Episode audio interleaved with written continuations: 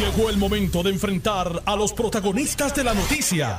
Esto es el podcast de En Caliente con Carmen Jovet. Eh, gracias a ustedes por escucharme. No tienen que estar de acuerdo ni conmigo ni con mis invitados, pero llegue a sus propias conclusiones. Este es un programa de análisis, es un programa de entrevistas, un programa de muchas opiniones y diversas opiniones, y es un programa noticioso.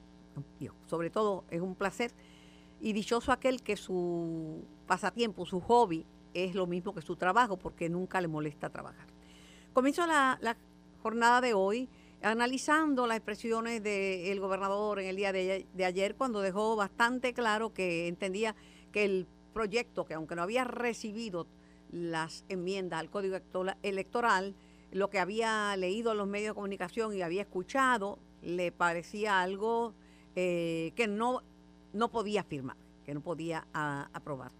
Eh, hoy y ayer en la tarde ya empezó a sonar tras la renuncia de, de el juez Francisco Rosado Colomer como presidente de la Comisión Estatal de Elecciones, que iba a volver el gobernador a la carga con Francisco Colomer, lo va a nominar para, para el tribunal apelativo. Pero tengo al comisionado electoral de eh, alterno y secretario general del Partido Popular Democrático, Gerardo Toñito Cruz, en línea para que me dé su visión, su opinión de estos temas electorales y lo que se está discutiendo. Buenas tardes, Toñito. Buenas tardes, Carmen, para ti, a los amigos Radio Escucha. Y, y primero te agradezco porque queríamos hablar la semana pasada, pero no tenía voz, así te agradezco muchísimo. Pasé por eso. pasé, por eso y me asusté. Este y este es un programa donde se le puede pegar un vellón al comisionado electoral y alterno del Partido Popular. El único programa que le pueden pegar un vellón. Pero yo los acumulo. O sea, no. los, los de la semana pasada están. Este, no, no, caducan. No esto no tiene términos. Esto no es la Comisión Estatal de Elecciones que todo tiene términos y todo tiene una fecha el, gobernador no lo va a firmar y la delegación del PNP, escuché a Johnny Méndez decir que ellos ni habían visto las, las enmiendas. Por otro lado, eh, Edwin Mundo dijo en este programa que él fue personalmente a hablar con el presidente del Partido Popular, eh, su colega representante es un Manuel Ortiz, y que esperó allí como cinco horas, lo atendieron, pero que las enmiendas, la delegación, bueno, el gobernador todavía no tiene las enmiendas, pero eh, pero de todos modos, de lo que él ha oído y que sean los comisionados que, que nombren, aquí es, tradicionalmente es el gobernador y el Consejo de Consentimiento del Senado para la posición de presidente de la Comisión Estatal de Elecciones, eso tampoco, y no le gustó para nada eh, el que le quitaran a la gente de 60, eh, de menos de 80 años, por decirlo de alguna manera, el derecho al voto por correo. Pues mira, Carmen, yo debo comenzar eh, cuando tú empezaste con la, con la introducción a la pregunta, eh, que él no lo había recibido, ¿verdad? Pero por lo que había leído o escuchado en los medios. Lo voy a dejar hasta ahí. Yo pienso que ese es el problema, que no lo ha leído, porque si lo leyera, se iba a dar cuenta que, que no es así. Claro, constitucionalmente hay un procedimiento, ¿verdad?, donde las cámaras legislativas le envían un proyecto al gobernador. Pero, Toño, pero Toño, yo creo que en algunas cosas es, así. Este, ahora los de, son de 80 en adelante, no no los de 60 en adelante. Sí, pero yo te había dado una entrevista hace unas semanas atrás donde aclaré ese punto y lo vuelvo a repetir, ¿verdad? Yo decía que, y de hecho yo creo que sí lo ha leído, ¿verdad? Porque en la versión que aprueba Cámara y Senado pues yo estoy seguro que cualquiera de los legisladores no llegará oficial al escritorio del gobernador, pero de que le tienen que haber dado una copia, se tienen que haber dado. Eh, y estoy seguro que, los comisarios del PDP también lo tenían, lo, lo pusieron el viernes. Así que me está raro que él diga eso, porque si lo hubiese leído, no diría eso de los 80 años. Y me explico.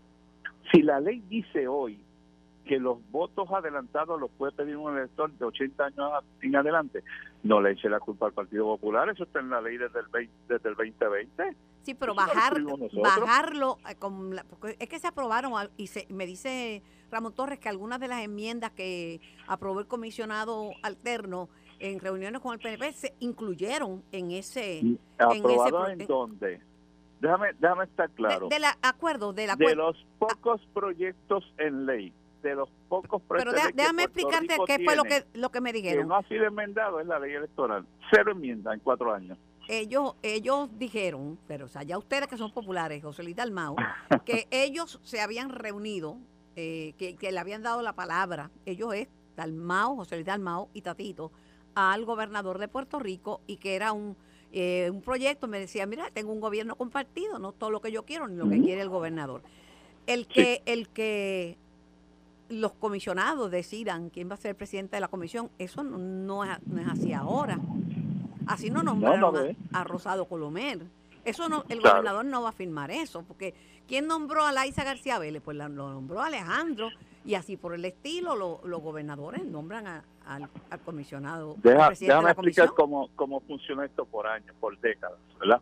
Por décadas el presidente de una comisión lo nombraba el partido que ganaba la gobernación, ¿verdad? Para no darle el nombre técnico que va a decir la ley. Ese. Hoy la ley dice que el presidente de la comisión lo sugiere el partido que más votos íntegros tenga y comparte esa decisión con un, con un comisionado propietario, es decir, entre dos seres humanos. Pueden haber cinco comisionados, pero solamente dos lo van a decidir. Nosotros estamos diciendo no, que sea como hace más de 40 años ha sido, que lo nombra, lo sugiere, porque no es nombrarlo, lo sugiere el comisionado que gane el, cargo de gobernador y por unanimidad de todo el partido eh, lo, lo, lo, lo, nombran. Así funcionó siempre. Y que no, y que no, pase, que no pase por consejo y consentimiento de Senado ni nada de eso. Excepto que, como pasó con la Isa García, excepto que los comisionados no se ponen de acuerdo y la primera vez que eso ocurrió fue cuando la Isa García, que Alejandro tuvo que ir acudir a la Asamblea Legislativa. El sistema estaba ahí. La única vez que, que hubo necesidad de acudir a esa cláusula se hizo y se nombró una persona. Pero antes de la ISA, todos, si tú entras al décimo piso, toda esa galería de, de presidentes de la comisión, excepto la ISA, todos fueron por unanimidad de los comisionados. Si, si tú tienes algo que funciona, ¿por qué lo alteras? ¿Verdad?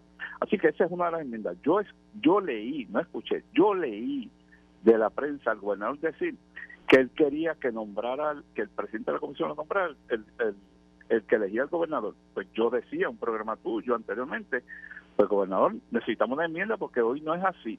Y cuando él decía que él prefería que pudieran solicitarle voto adelantado a los de 65 años o más, yo decía en tu programa que bueno, debemos sentarnos porque la ley dice 80 si anterior al viernes habían negociaciones, negociaciones que no fueron aprobadas, Carmen, el tranque es evidente, había un tranque entre Cámara y Senado de dos años, no uno, dos años. Jesús Manuel llegó, organizó unas reuniones con los distintos partidos políticos que aceptaron la reunión, no tal cárcel, porque es de público conocimiento que, que Jesús Manuel, la, a la primera persona que le dirigió una carta fue al gobernador de Puerto Rico. Eso fue cuando él Pero fue que el gobernador de Puerto Rico había dicho. 5 de julio no la ha contestado. Sí, pero el gobernador había dicho que este tema se lo había delegado a Edwin Mundo Ríos. Perfecto. Que se pues, reunieran con Edwin Mundo Ríos. Y Edwin dice que no lo llamaron, que fue él que se presentó el, el, el, domingo allí. Se presentó. Perfecto. Cuando ocurrió eso, pues Jesús Manuel nos dice: el presidente, mira, Edwin Mundo se quiere reunir con a tocar estos temas si el presidente del Partido Progresista delega el asunto de los asuntos electorales del mundo, el presidente del Partido Popular delegó ese asunto en Calanglero y Toñito Cruz. ¿Y qué hicimos? No al otro día, ese mismo día. Yo llamé a Edmundo y Edmundo sé que fue así. Lo llamé y nos reunimos en la oficina de Vanessa Santo Domingo. Le explicamos que lo mismo que le explicamos al comisionado del PIB, al comisionado de Vista de Ciudadanos y al, comisionado de, de Proyecto Dignidad, lo mismo no más ni menos lo mismo. Y compartimos el mismo documento que tenían todos los presidentes de partidos, menos el gobernador, que nunca se quiso reunir con Jesús Manuel, y todos los comisionados electorales. Los, eh, los tratamos idénticos. Así que... Ustedes tuvieron una reunión con... ¿Con qué, con, qué presidente de partido? ¿Con, ¿Con César Vázquez se reunieron? El presidente Jesús Manuel Ortiz sí, le cursó llamadas a todos los presidentes de los partidos políticos. ¿Y con cuáles se, reunió? ¿Con cuáles reunió ninguno, pero se le cursó comunicación y le explicó el alcance al, al presidente del Proyecto Dignidad, al presidente del Partido Independentista y al presidente del Movimiento Victoria Ciudadana. Simultáneamente, los comisionados del Partido Popular se reunieron con los comisionados electorales, todo en, en cuestión de días. el único, el único, Carmen, que nunca, bueno, te acabo de decir, hoy es 5 de julio y estamos esperando la contestación de la carta del gobernador de Puerto Rico, presidente del Partido No Progresista, nunca la contestó. Bueno, lo que, él ha, lo que él ha dicho, no sabe lo que él ha dicho es que él delegó en Edwin Mundo eh, y, lo ha pues, repetido. no hay problema, no hay problema, pero que no pueden cantarse como que no sabían las cosas, porque él delega el asunto de Mundo y el presidente del Partido Popular delegó el asunto en los comisionados del Partido Popular y nos sentamos, Carmen, te repito, lo estoy diciendo públicamente, si no es así, él me puede desmentir. No al otro día, el mismo día yo llamé a él y lo vimos a las 4 de la tarde en la oficina de, de Vanessa Santo Domingo. Pero, Estuvimos hora y media, dos horas allí. Otra de, la, otra de las medidas es la que le amplía a los funcionarios a, a, todos los partidos, incluso a los partidos mm, emergentes o minoritarios, porque el gobierno, el, el, problema aquí es que para ir por encima de un veto del gobernador hacen falta dos terceras partes, que no los tienen, no los tienen. no los tenemos. No, y el, y el gobierno compartido es compartido con el PNP. Estoy de acuerdo. Es con el PNP, no es con Victoria Ciudadana y con el PIB, que son importantísimos también, no te les resto ninguna importancia, pero es con el PNP. Pero que ayer decía Jesús Santa que si se necesitaban eh, 10, 14, 20, 30 millones, lo que, lo que necesitaran para ampliar ese número de funcionarios que aparece también en el proyecto, tenían que haberlo que habérselo comunicado a la Comisión de Hacienda, porque eso en esos mismos días que se estaba discutiendo estas enmiendas, se estaba discutiendo y se estaba eh, revisando para aprobar el presupuesto, y ese esa asignación no está incluida en el presupuesto. Si añadían que... ¿Perdón? El dinero para... El, el, que necesita, que no le, no le pidieron que se asignaran fondos porque para, para aumentar el número de funcionarios, que es una parte que lo Déjame decir esto con claridad. En las enmiendas que trabajamos, no se añadió un solo puesto. Lo que hicimos es que lo existente se va a repartir entre los comisionados que están hoy. No añadimos un solo cargo, no añadimos un solo puesto. Lo que pasa es que no lo van a dirigir dos partidos. Eso de propietarios, no. Todos los partidos que... Carmen, ¿Qué mejor representatividad en esta democracia? Oye, y a mí me encantaría que el, que el pueblo puertorriqueño solamente escogiera el Partido Popular, claro que me gustaría, pero reconozco como hombre que le gusta vivir una democracia que en las pasadas elecciones no es tan solo que el PIB logró su entrada con sobre el 3%, mucho más del 3%, sino entraron dos partidos más en Cámara en Senado y en la comisión. ¿Habrá alguien puede hacerse de la vista larga esa realidad electoral? No es posible, Carmen. a mí me gustaría que fuera la comisión de tres partidos como era hace 10 años, pero no es así. Hoy los puertorriqueños quieren tener, y yo creo que valoran, que existan otras alternativas. ¿Cuántos funcionarios entonces le tocarían y cómo lo repartirían? ¿Cuánto, ¿Cuánto le darían de los que hay? Hoy, en las áreas electorales, porque estoy bajo la impresión que, que, que, algunas personas que comentaron esto no lo han leído bien.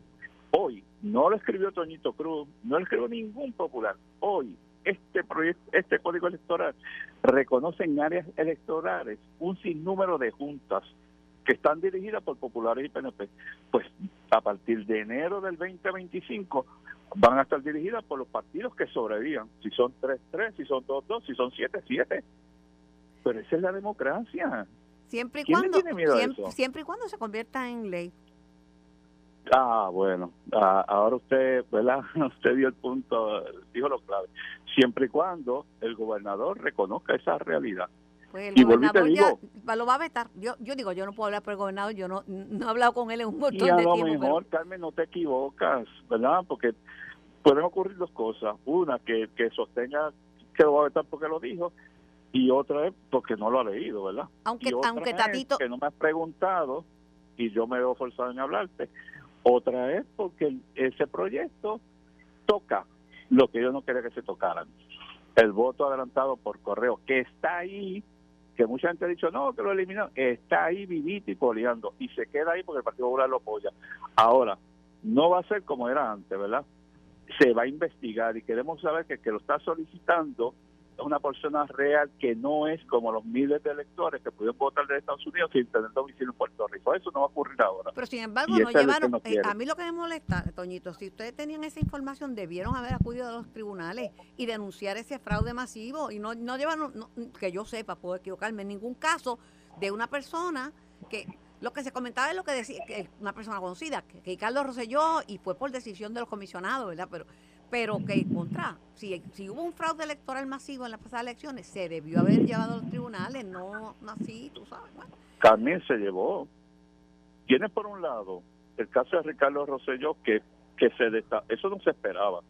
Yo creo que si tú entrevistas a Nelson Rosario, él no esperaba encontrar en el proceso que Ricardo Rosselló no tan solo había perdido su domicilio, que se había inscrito allí, que por definición de ley no tenía derecho, pero se llevó, estando allí en el coliseo Roberto Clemente, el alcalde de nosotros que perdió, él lleva un caso al tribunal y estaba probando que 20 electores de Culebra, déjame decirlo otra vez, 20 electores de Culebra, le tramitaron el voto adelantado versión correo para que le llevaran a una de las calles, las tres o cuatro o cinco calles que, pueden haber en Culebra.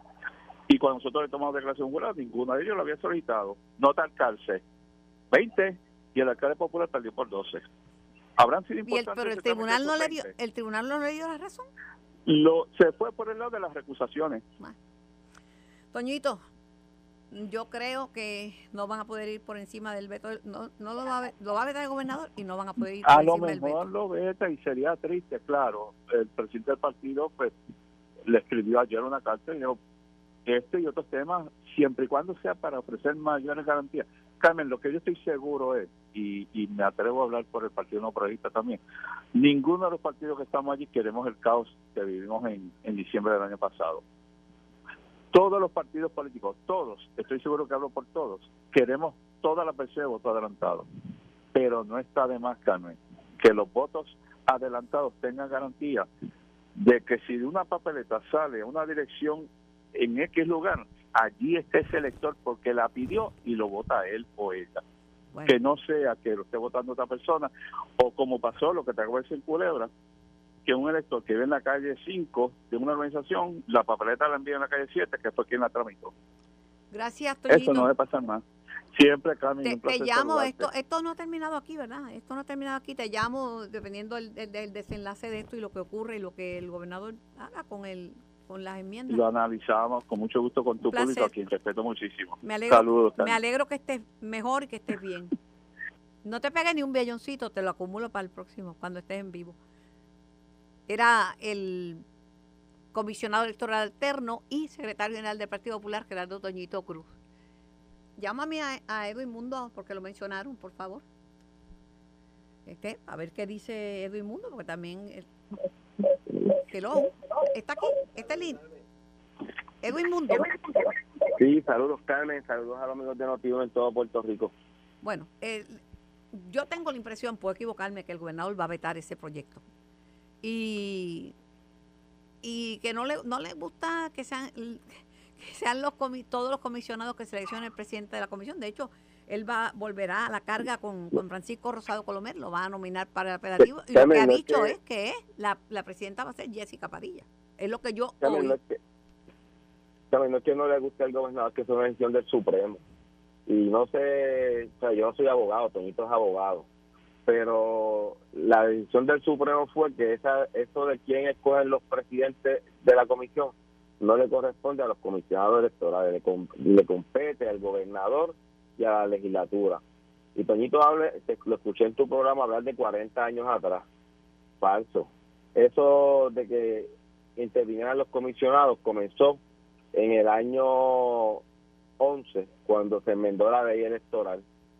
En ese momento se enmendó la ley electoral para que eh, fuesen los comisionados y la primera ocasión fue en el 12 que se utilizó la decisión porque hasta el año eh, 10 lo, elegía el, gobernador y los, los, que nombró Sila los nombró Sila, los que nombró Aníbal los nombró Aníbal, inclusive el juez Conti lo nombró Luis Fortuño. Después de ese nombramiento, ahí se enmendó la ley en el año en el 2011 y se le transfirió eh, por error a los comisionados esa, esa función. Y cuando Alejandro no tuvo los votos para la ISA, no solamente lo cambió para que fuese el gobernador. Lo cambió para que no fuera juez. No es hasta ahora, en el, 2014, Alejandro cambió la ley para que quien fuera presidente de la comisión no tenía que ser juez. Y en el 2020 se regresó a lo, a lo que es lógico, que sea un juez eh, quien presida la comisión. Otra cosa que te dijo Toñito que no es verdad es que él se reunió inmediatamente. No, el reunió conmigo fue posterior. Yo vi a Jesús Manuel Domingo, no fue hasta el jueves que él fue a verme después de la reunión de la comisión. sin ofensa ninguna, Edwin, es que Jesús Manuel quería reunirse no contigo, es con el gobernador de Puerto Rico. Porque Yo no tengo, no tengo problema con él, pero lamentablemente para Jesús Manuel, el gobernador delegó esa mi función y ese día, como te dije anteriormente, no me dieron ninguna enmienda y Toñito tampoco me dio ningún proyecto, pero hablaba a los, a los demás comisionados. Pero ese día él fue con las manos vacías con la licenciada Carla Anglero y me dijo que posteriormente me lo enviarían.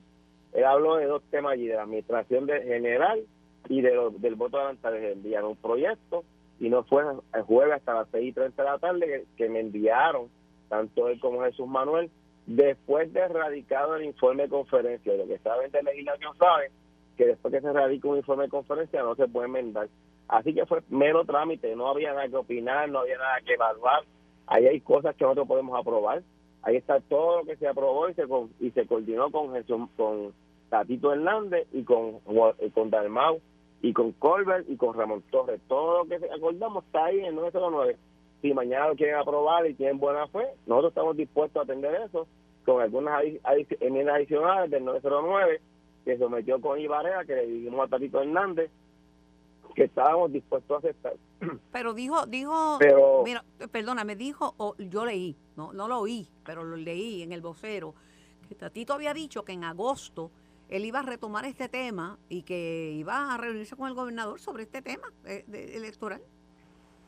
Bueno, pues entonces, que, que, pues entonces no está esperando que el gobernador lo firme. Cuando dice Tatito que lo firmen, el Toñito lo firmen, que decir que si se va a reunir en agosto es que la esperanza es que lo veten ahora.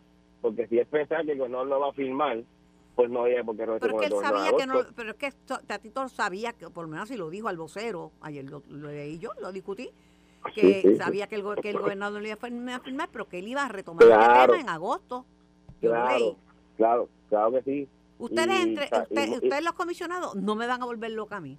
No no no y, y, si, si lo dije Tatito sí lo dijo. Igual que me dijeron un montón de populares el viernes, en la, porque yo regresé, cuando me lo enviaron a las seis y media, yo regresé a las del Capitolio a ver si se podía detener el proceso. Y me reuní con Tatito, y me reuní con Johnny Méndez, y hablamos del asunto. Y él me dijo, ya eso está radicado. Pero muchos legisladores populares me dijeron, que eso se radicó y se, se va a aprobar solamente para que el gobernador lo vete, para que ustedes queden mal. No, eso no me lo estoy inventando yo. Yo no te puedo decir los populares que me lo dijeron, pero inclusive gente del grupo de Jesús Manuel me dijo, si eso está hecho solamente para que ustedes lo veten. Pero, pero mira, yo, yo acabo... No queda mal, quien queda mal son ellos porque demuestran que no tienen buena fe. Yo acabo de conversar con Toñito y le planteé unas, inquietudes. Ah, que gracias por escucharme, estoy pegada, me escucha todo el mundo. Y con, razón apareciste tan rápido.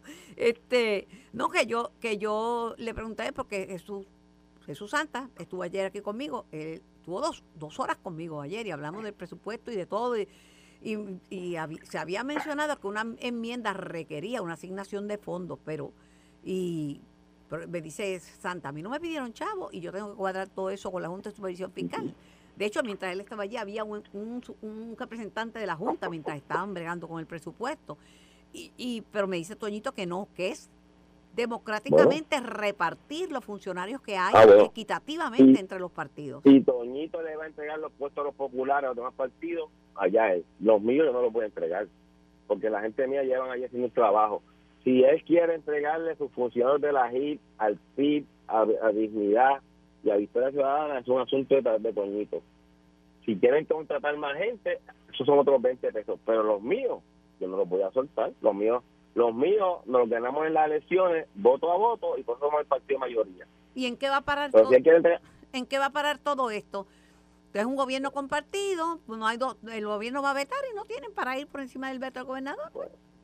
Bueno, pues si hay buena fe, pues, si el gobernador lo veta, yo no puedo decir que el gobernador lo va a vetar, yo no puedo dejar este, este asunto. Mi función terminó el viernes a las ocho y media de la noche cuando ellos aprobaron el tema más racho de proyecto en la legislatura. si el gobernador lo, si el gobernador lo vetara y ellos tienen buena fe y el gobernador me designa nuevamente para hablar con ellos, nuevamente estoy aquí. Toñito dice que, que, ah, que no hubo tiempo. Bueno, él estuvo año y medio y nada de lo que le dio el viernes a los demás partidos se lo ofreció hasta junio 30 que estuvo del año pasado allí. Porque Ramón, Ramón Torres estuvo un año allí, pero de, de, diciembre que cuando votaron a, al, al comisionado popular y lo trajeron a, a, a, recuento hasta junio 30 del 2022 el comisionado fue Toñito Cruz y nada lo que le dio a última hora para tratar de quedar mal al gobernador se lo había ofrecido durante ese tiempo a ninguno de los demás ahí le doy la ahí le doy la razón a Toñito porque el nombramiento del comisionado electoral y el comisionado alterno es, es de confianza de la confianza del presidente. Y Toñito es de la confianza del presidente nuevo presidente Jesús Manuel Ortiz. y, y, los populares nombran a quien quiera lo que te quiero decir con de Toñito es que por qué lo que están ofreciendo a los demás partidos hoy o el viernes pasado no se lo ofreció de diciembre del 2020 a junio del 22 que estuvo de comisión. No se ofreció porque sabía que eso no lo podía ofrecer porque eso no era era ni recomendable para el Partido Popular ni para la democracia ni para Puerto Rico. A última hora hicieron eh, un gana seis. ¿Qué tú quieres? ¿Qué tú quieres? ¿Qué tú quieres? Lo metieron en un proyecto. Ahí va, ahí va, ahí va ese mamarracho gobernador, pero con él. Porque eso es lo que demuestra es mala fe. Si hay buena fe, estamos dispuestos a sentarnos. Pero con proyectos que le quitan derecho a los electores, no. Eh, 200 empleados más para cada partido, tampoco, porque ahora mismo habría que nombrarle 200 pero van a, pero van a decir que el gobernador no cree en la democracia porque eh, porque es porque, porque el PIB Victoria Ciudadana Dignidad se unieron con el Partido Popular y el único que está fuera es el PNP yo hablé con Nelson Rosario que es el comisionado de Dignidad y me dijo que, que ni con él ni con César habían hablado. Escuché a Toñito decir que le pusieron una llamada a César. Pues Nelson debe hablar con César porque Nelson ha dicho, no a mí, públicamente en la, en la red de televisión, que con ellos no hablaron. Que yo lo las dos legisladoras que votaron por Mundo, yo entrevisté a Nelson Rosario ayer. Yo lo entrevisté. ¿Y, y, te dijo que habían hablado con él? No. Por eso, no, me dijo que era una pérdida para Puerto Rico la salida de de de, de, Así mismo es. Yo te digo, Toñito dice muchas cosas porque piensa que nadie más está en este país. Pero los que estamos en este país sabemos lo que hay detrás de ese proyecto. Bueno, yo Si hay buena fe, nos volvemos a sentar y hablamos. No hay problema. Ya estamos en el ciclo electoral. Ya en diciembre abren la candidatura, pues estamos dispuestos a hablar. vamos a ver qué pasa. Yo los entrevisto a todos y los escucho a todos. Gracias eh, a Edwin Mundo, gracias por escuchar el programa. Gracias Carmen. Salió antes que, antes que primero. Y gracias a Toñito Cruz por participar en el programa y ayer entrevisté. Había llamado a Roberto Iván, pero Roberto Iván me ha referido primero a Denis Márquez y a María de Lourdes porque no ha podido, no ha podido comparecer. Voy a la pausa.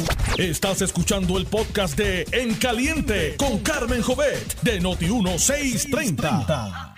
Por Noti1630 y por el 94.3 FM tengo al ambientalista eh, miembro del Comité de Cambio Climático de Puerto Rico, Carl Soderberg. Buenas tardes, Carl.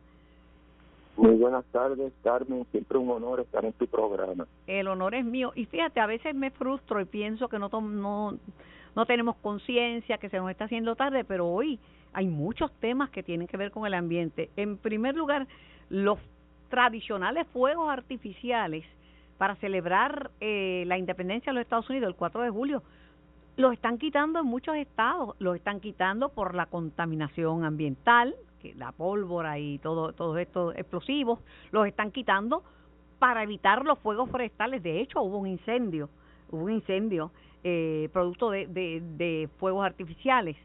Eh, y para evitar que hay personas que los ruidos, ¿verdad? Que algunos para algunas personas son divertidos, a otras, a los, a los animales y a las personas mayores y a los enfermos cardíacos les afectan. O sea, que están sustituyéndolo por le, eh, show de lasers y laser beams y también por drones. Para que Correcto. Y, y, y qué bueno, estamos evolucionando hacia algo bueno, ¿no? Y ya era hora bueno, para que tú veas, pero pues, pues yo digo, hay esperanza, ¿verdad? Yo tengo que, si hay fuego artificial, yo tengo que encerrarme con mis mascotas porque se me vuelven como locos los perritos. Pero por otro lado, hoy es primera plana también el tema de las bolsas plásticas. Eh, para algunos este es un tema menor. Ay, mire, que hablar de bolsas plásticas, eso no es un tema, pero es que cuando uno ve las especies que rescatan con plástico atravesado en la garganta o enredados en bolsas plásticas y en, y en, y en, hilo de pescar, y, tú, te das cuenta que es una amenaza para la vida marina.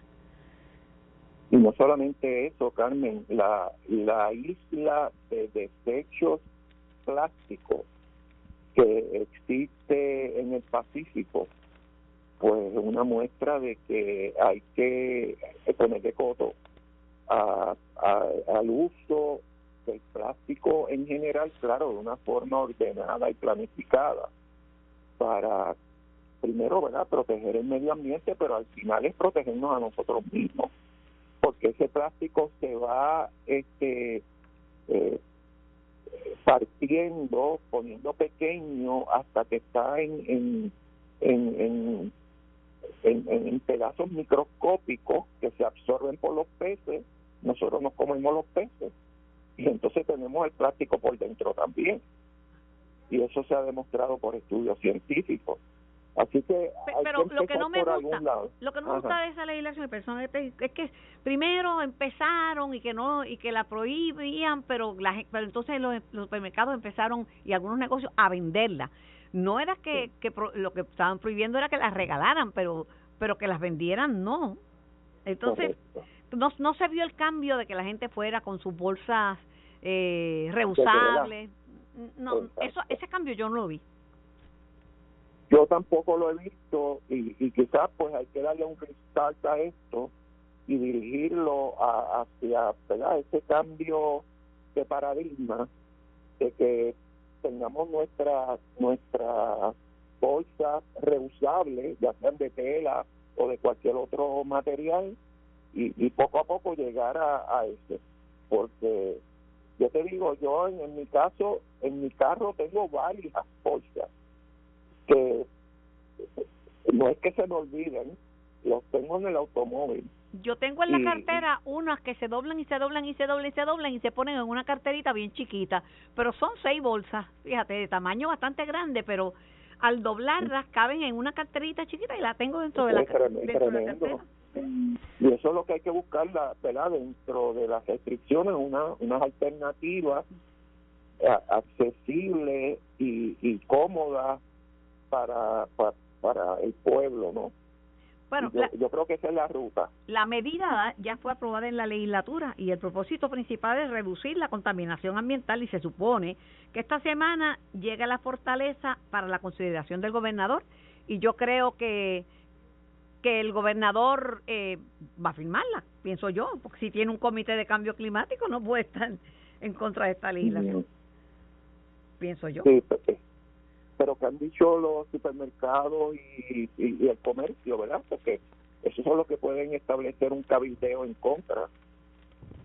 Pues, ¿Tú has oído algo? No he oído nada, porque tú sabes que las noticias son ahora que si el, el código electoral, lo que dijo el nominado para educación, o sea, siempre hay muchas noticias, pero ya, ya se aprobó, ya esto se aprobó. Podrán decir, eh, pues, podrán cabildear con el gobernador, pero pero pero si el gobernador tiene un comité de cambio climático, yo dudo, ¿verdad? Que, bueno, ya yo no voy a apostar nada, pero caramba, me, me extrañaría, me extrañaría. Por otro lado, eh, hubo ayer desenterraron más pilotes construidos en la playa de Rincón. Grupos ambientalistas eh, celebraron el aniversario de las protestas contra el desarrollo en la zona marítimo terrestre en esa área, desenterrando más pilotes. ¿Qué ha pasado con ese con esa situación, con ese caso de Rincón? ¿Dónde estamos? Pues lo último que yo leí es que los los tribunales le dieron la razón a la Junta de Planes de que esta construcción era ilegal y que había que, que tumbarla y removerla de ahí.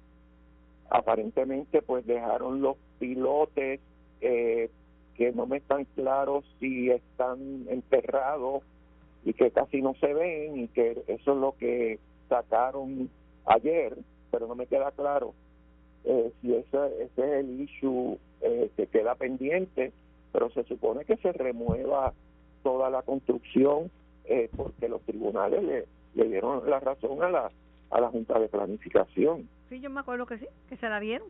Por otro lado, fue noticia eh, que el, el, gobierno está en busca de un socio para administrar el Parque de las Cavernas de Camuy.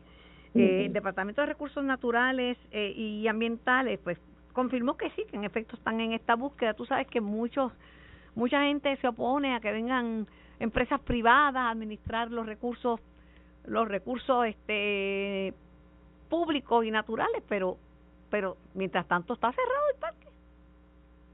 Mira, mi punto de vista es que desde María, que vamos a cumplir ya seis años, eh, ese parque ha estado cerrado. Eso es así. Yo te puedo decir que cada vez que yo recibo, y recibo bastantes visitantes del exterior, no solamente de Estados Unidos, de América Latina, a uno de los sitios que yo lo llevaba era al parque de las cavernas de Río Camuy porque yo creo que es un atractivo turístico único que tenemos. Pues, Desde María para acá, pues yo no tengo esa opción de llevar a gente extranjera a ver una, una belleza como esa. Entonces, si Recursos Naturales no tiene los fondos que, by the way, no solamente es para los turistas y los extranjeros, sino nosotros mismos, para el turismo interno, yo, pues no, yo no, está disponible, pues hay que hacerlo, hay que buscar alternativas y, una alternativa es la contratación de un ente privado. Y hay que, hacerlo, hay que hacerle una hay que hacerle una inversión en seguridad a las cavernas también. O el que tenga tiene que tener dinero, pues tiene que hacer una inversión.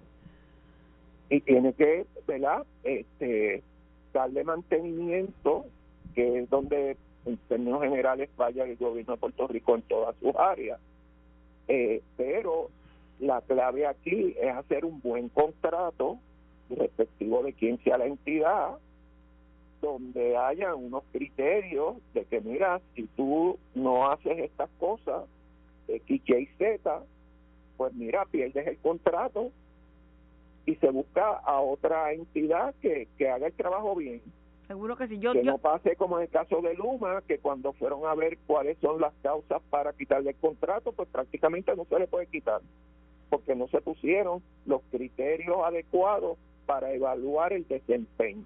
Y ahí está el issue en esto. No es que si se haga una APP o se contrate a un ente privado, sino el contrato tiene que estar bien aceptado yo estoy de acuerdo contigo. Yo no, si, si viene un, un privado y lo administra bien, mejor, porque eso es una maravilla de la naturaleza.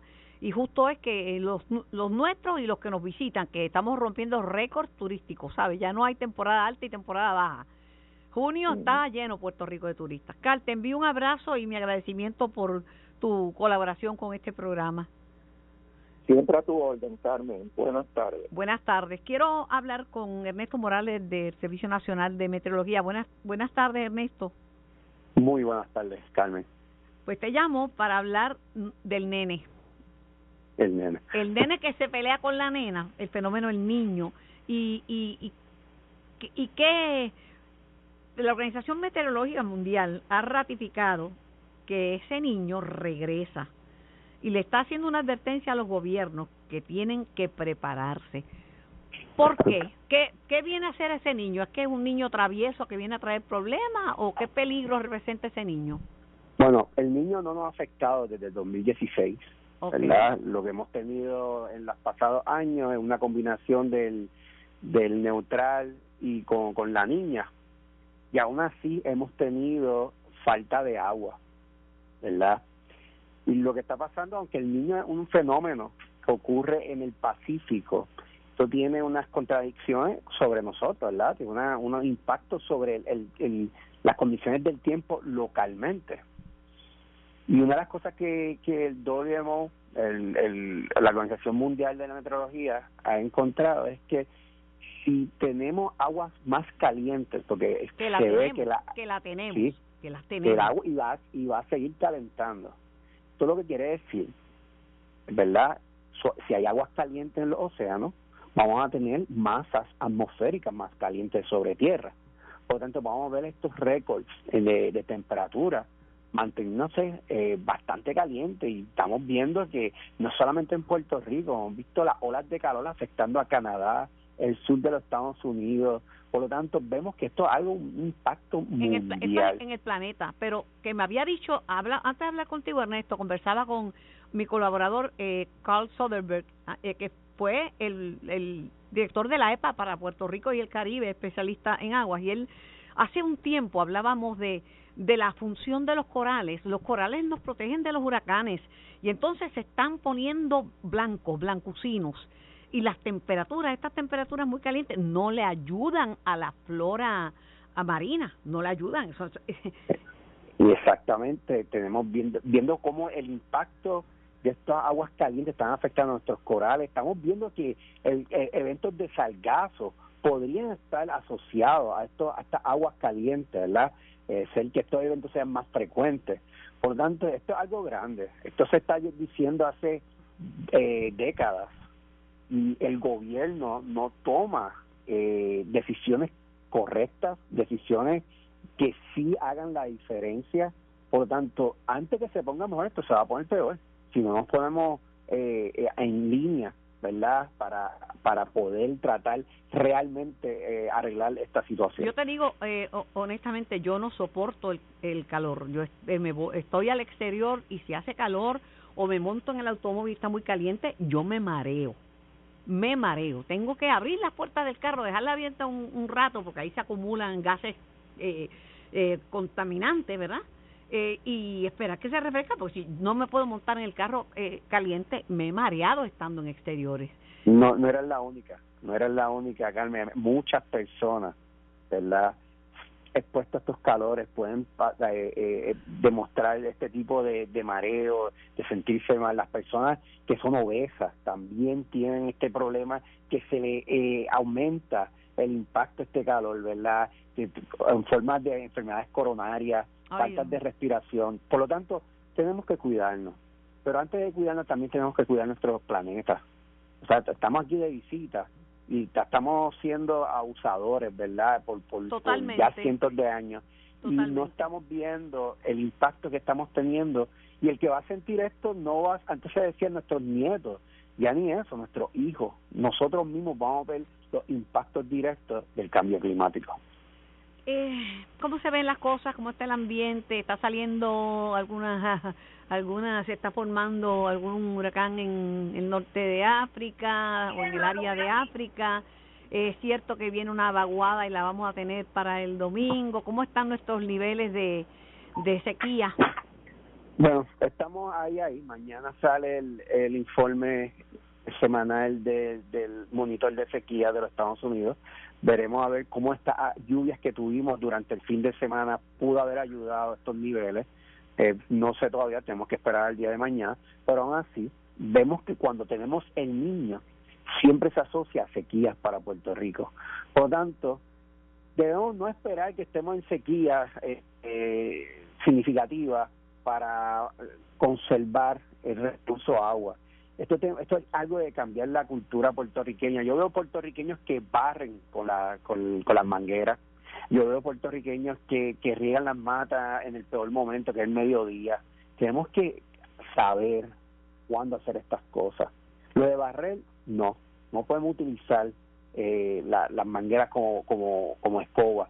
Ni tampoco tomar estos baños terapéuticos, ¿verdad? Hasta que el agua caliente se acabe del, calentador que estamos 10, 12 minutos bajo el agua caliente, eh, eso nos puede pasar. Yo tengo, yo tengo, el agua ahora. Yo tengo un blower que barre las hojas y después las recojo, las barre y las amontona en una esquinita y no pesa, es plástico, es una cosa barata, es, un poquito más grande que un blower de para secarme el cabello, pero pero pero no hay que echar el agua. Y de noche, de noche, bien tarde, a veces a las 11, a las 12 de la noche estoy yo regando un poco las plantas. Ah, así es que se hace, Carmen. Lo importante es que todo, uno piensa que siendo individual, ¿verdad? una persona singular, pueda, no puede hacer un cambio. Si todos pensamos así, nunca vamos a hacer un cambio. Hay que unirnos. Y especialmente en nuestro liderazgo, nuestro país, tiene que unirse. ¿Qué, qué cambio surge? ¿Qué cambio? Perdona que te interrumpa porque pasé la pregunta y es importante, con esto te, te dejo tranquilo para que sigas trabajando. ¿Qué cambio sugiere la Organización Mundial de Meteorología que los gobiernos pueden hacer? ¿Qué podría? El gobierno de Puerto Rico tiene ahora un, una, un comité de cambio climático que va a rendir un informe. Ya yo creo que van a convertir en ley, que el gobernador la va a aprobar, lo de las bolsas plásticas por la contaminación, porque también ocasiona inundaciones, porque los alcantarillados se llenan de esas bolsas plásticas de basura. De, son contaminantes, el plástico contamina.